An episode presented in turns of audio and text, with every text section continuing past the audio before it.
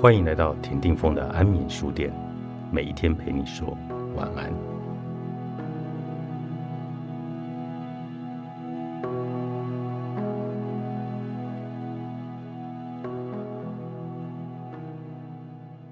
此刻的温柔陪伴，就是此生最长情的告白。我们时常会看到一些温馨的瞬间，走在上班的路上。我曾看到夫妻两个人互相依偎着在路边散步，男子脚腿不便，身体倾斜，重心完全落在女子的身上。女子为了保持平衡，身体也略微倾斜，用力抵住男子的身体。男子长得高大壮实，女子却瘦小纤弱，两个人的身体触碰在一起，像一个完整的人字。在下雨的街道上，一位年轻的母亲为抱着孩子的父亲撑起了伞。雨水湿透了他大半个肩膀，却毫无知觉，一心只为照顾好身边的爱人。父亲小心地呵护着孩子，偶尔转过头来看着妻子，眼神温柔。每一个温馨的画面背后，可能并不是我们所想象的那么简单。受伤的男子。也会因为行动不便而焦躁不安吧？年轻母亲也会和孩子的父亲因为一些琐事而吵架吧？每一个能让我们感受到的温暖和爱，都深藏着双方或者某一方的包容、理解、付出和陪伴。这个世界上最温暖的事情，莫过于当你经历过风风雨雨时，一转头。那个人一直还在这里。这个世界最温暖的情话，莫过于我要陪你一起慢慢变老。你应该去想想，不善言辞的他，默默陪在你的身边已经多久了？岁月长，衣衫薄，此刻的温柔陪伴，也许就是此生最长情的告白。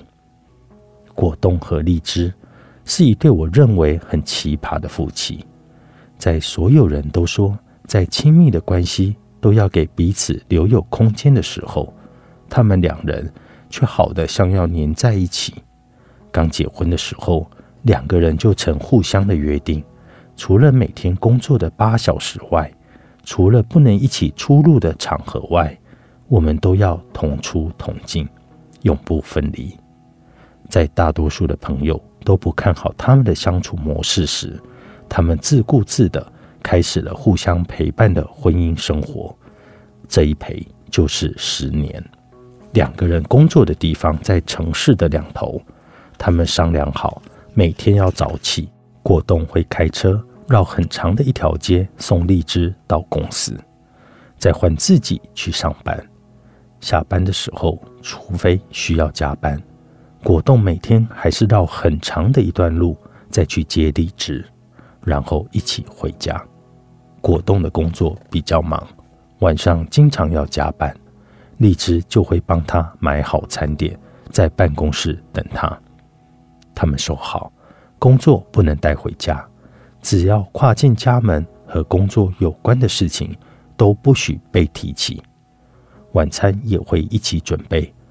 果冻准备食材，荔枝主厨吃晚饭，一个洗锅，一个洗碗，分工合理，配合默契。两个人约好，每晚都要有一段共同的阅读时光。书桌前静坐的两个人，都要拿出自己喜欢的书。果冻喜欢天文地理，荔枝喜欢小说散文。大多数的时候。他们会各自专注在自己喜欢的书里，偶尔荔枝会分享他看到的很有道理的一段话，或者让他很感慨的一段情节。两个人为此讨论了一会，聊了一会，再各自安静。看完书，荔枝喜欢的连续剧就开始了，两个人又会一起窝在沙发上追剧。奇怪的是。不喜欢言情剧的果冻，总也能和荔枝一起看得不亦乐乎，评论的头头是道。所谓爱屋及乌，大概就是这样吧。没看剧的时候，电视会播放他们存放进去的照片，这些照片都是他们曾经一起去过的地方拍的，有属于他们自己的回忆。果冻时常说，两个人一起回忆是一件幸福的事，它能够让他们两个永远不忘初心。我们都在质疑这样的相处模式，觉得时间久了会厌倦吧？每次聚会问他们。他们都会相视一笑，说：“相爱就不会拒绝在一起。相爱，哪怕是再平淡、再琐碎，也能够找到生活的乐趣。或许是吧。当你真正爱一个人，愿意被一个人牢牢拴住的时候，你渴望的不再是所谓的自由，而是要和他在一起。无论是冰箱里取出的新鲜食材。”做出温暖的味道，还是干衣机里取出的干爽洁净的柔绵衣物？无论是辛苦了一天的疲惫和辛劳，还是为了孩子一个天真单纯的微笑，有你，这就是家，这就是爱的味道。被晚安豢养的人，作者小溪，时报出版。